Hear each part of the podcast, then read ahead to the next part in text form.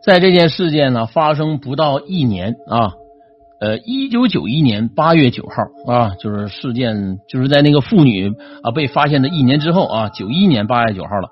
欧洲一个科学海洋考察船啊，就是一个海洋考察的一个船，来自于欧洲的啊，它在冰岛西南三百八十公啊三百八十七公里处发现了一座冰山上坐着一个六十多岁的男子。哎，这太意外了，是吧？那个冰山上怎么总有人呢？呃，之前是一个一个女的，是吧？就考考特太太，之后又发现一个老头，是吧？要命！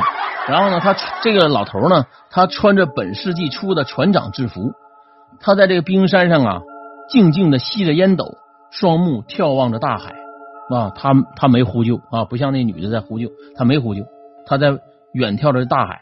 然后呢？谁也没有想到啊，他就是八十年前沉没在大西洋中泰坦尼克号的船长史密斯。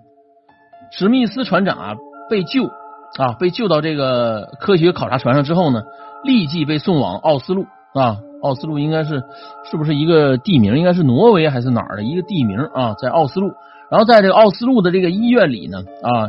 经著名的这精神精神病心理学家，这心理学家叫做于兰特博士啊，认真检查之后呢，认为他的生理和心理一切正常。科学考察船的负责人啊，著名海洋学家埃德兰博士和这个病理学家叫哈兰特博士，在一九九一年八月十八八月十八日举行新闻发布会，向这个欧洲新闻界宣布，经英国。海事机构的指纹和照片验证和航海记录表明，救起的这位老人确确实实就是史密斯船长。他现在应该有一百四十多岁了。据这海洋学家埃德兰博士说呢，在这个营救史密斯船长的时候啊，他拒绝援救，他并称啊，他要与这泰坦尼克号共存亡。这是一位船长应该做的。确实，在泰坦尼克号沉没时啊，史密斯船长啊在指挥营救。拒绝登上救生船，并和泰坦尼克号一起沉没于大海啊大西洋之中。